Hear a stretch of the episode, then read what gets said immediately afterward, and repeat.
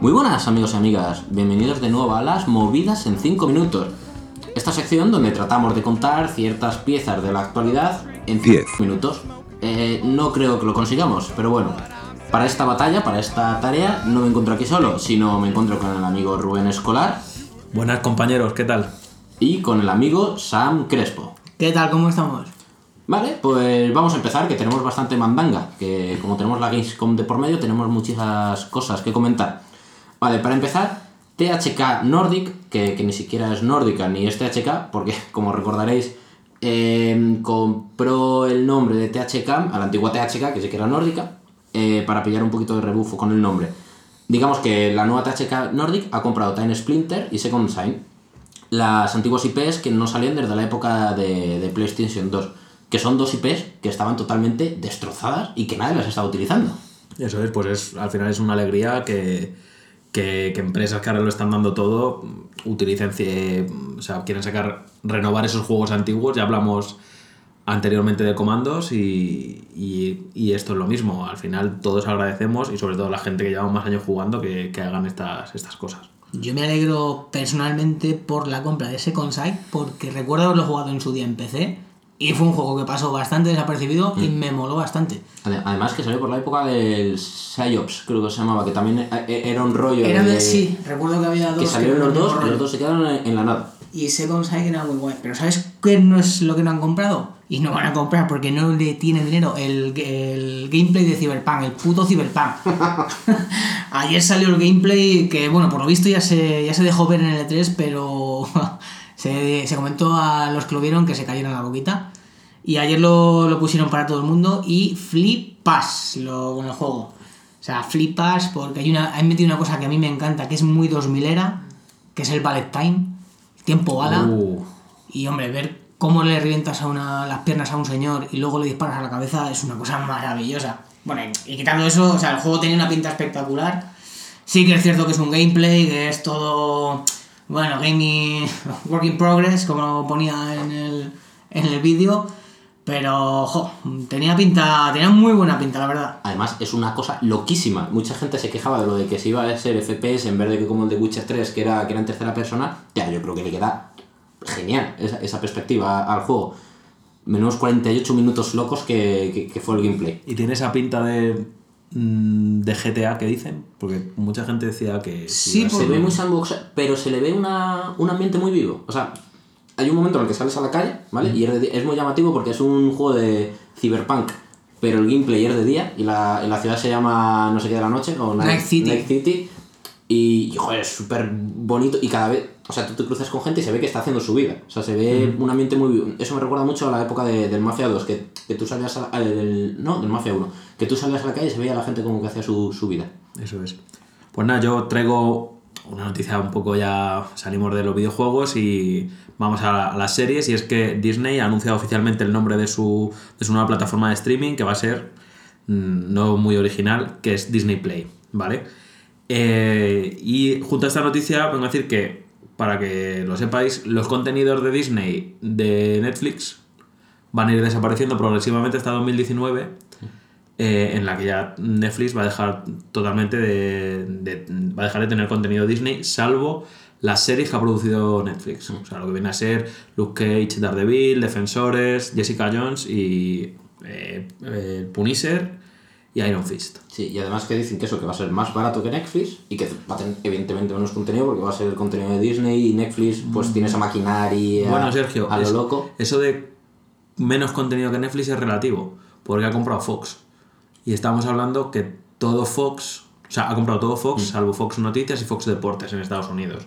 Pero todas las series de Fox las tiene Los Simpson Padre de Familia eh, el show de Cleveland por decirte dibujos eh, y todas las series Perdidos era, no, Perdidos era, no era Fox, pero bueno, todas las series de la Fox las va a tener. O sea que mm, yo creo que no va a andar corta de contenidos. Eso va a estar muy guay. Recordemos que esto es por ahora en el mercado americano, que previsiblemente acabará llegando al mercado europeo como, como huele bastante. Sí. Iba a decir yo que se preparara Netflix, pero tampoco creo que le haga mucho daño, la verdad. bueno, y pero sabes, comentando esto, ¿sabes qué película no va a salir en esa plataforma? Guardianes de la Galaxia 3. Porque Disney ha dicho que, bueno, que que igual, en vez de admitir que se habían equivocado un poco con James Gunn, ¿no? Era el, el director. eh, Igual admitir que se han equivocado, han dicho que, bueno, vamos a aparcarlo unos días, meses, años, ya veremos. Y ya continuará más adelante con lo de la película. No sé, no sé cómo quedará todo esto, pero... Sí, además hablaremos más, más en profundidad en las siguientes movidas de detalles que tiene, que tiene para contar eso.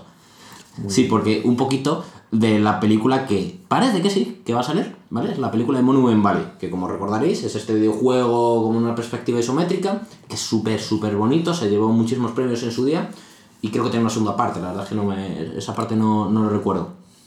Por lo visto, y lo estoy leyendo, que Paramount se ha asociado con Road, que son los productores de Akiva Goldman, y le ha encargado el tema de la dirección a un tal Patrick Osborne, que a mí no me suena de nada, pero te pones a mirar un poquito en lo que ha hecho este señor, y era parte de la, de la animación de Romperral, de Big Hero 6 y, y todas, estas, todas estas mandangas chulas de Disney.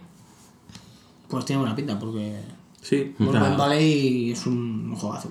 Melocotón, melocotón, Pues melocotonazo. a- hablando de jugazos, uno que vuelve es Street for Rage. Después de 24 años, señores y señoras, 24 años, que saliera Street for Rage 3, han anunciado que para 2019 saldrá Street for Rage 4. No han anunciado plataforma ni nada, pero ahí está. Soltaron el trailer ahí, Eso es. Salió el señor este rubio, que no me acuerdo cómo se llama, salió con su barba y tal, en plan... podemos llamarle señor rubio con barba. el señor rubio con barba y, y, y ahí está. O sea, ni anunciaron plataforma ni nada, aunque en mi opinión huele a Switch Sí, a mí el radar Switch me, me, me pitó fuerte. que echa para atrás. sí. De hecho, en este momento está ocurriendo el. ¿Cómo, cómo se llama? El indie. Nindis. El Nindies, una presentación de Nindies. Mientras hablamos, Indies a porrón están saliendo o van a salir en Switch. Están presentando un montón de Nindies. Indie saporrón, unos pican y otros no. Esto no estaba planeado, amigos. Bueno, y el último, si queréis juegos, pero juegos a, a cholón bien. eh, esta semana Microsoft ha anunciado el Xbox All Access. Eh, ¿Qué es esto? Esto es que Microsoft te vende a un módico precio de, eh, lo tengo aquí apuntado, ¿eh? 35 dólares al mes por una One X, esto para los que sabéis inglés, la Xbox One X, o eh, por 22 dólares al mes la Xbox One S, tienes acceso, o sea, ellos te dan la consola, te dan eh, acceso al Xbox Pass, creo que es, durante dos años y ya está, o sea, es lo que hablábamos en otro podcast de un poco de hacia qué tiraban las empresas del streaming y tal. Y bueno, eh, Microsoft está un poco tirando por el tema de la suscripción, hardware incluido.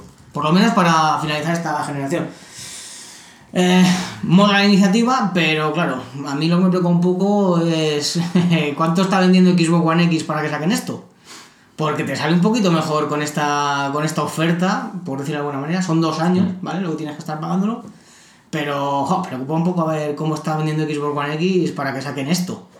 Pero bueno, ahí está. Lo- la única pega es que no sale en España, solo en Estados Unidos. Porque si saliera en España, estaba ya en las puertas tirando el dinero. Pues la verdad es que tiene una, una pintaza tremenda. Además, estos fueron los primeros que sacaron el Access normal, que te sacaban los juegos estos tal y pff, esto es su complemento ideal. Hombre, que es, es que 22 euros al mes, aunque tengas que firmar dos años, eh, te estás, estamos hablando de que vas a tener dos años de juego, los últimos juegos. Sí, eh, sí, que momento. además Microsoft tiene de buena costumbre meter las, Hmm. los juegos nuevos en este Xbox Pass. O sea Hombre, que que si estás pagando tanto, entre comillas, es, yo entiendo que es para eso.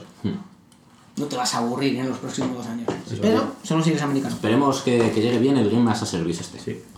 Pues nada, hasta, ahí- hasta aquí las noticias de los 5 minutos, nos despedimos aquí. No olvidéis seguir escuchándonos eh, por, nuestros canales, iVoox, Pod, eh, Podbean, el podcast de, de iTunes, Spotify, estamos ahora mismo. Mandarnos mucho feedback por Twitter, ¿vale? Así nos enteramos de, de la- de las movidas que queréis que contemos por aquí. Y nada, y suscribiros a nuestro canal de podcast. Hasta luego, buena gente. Adiós.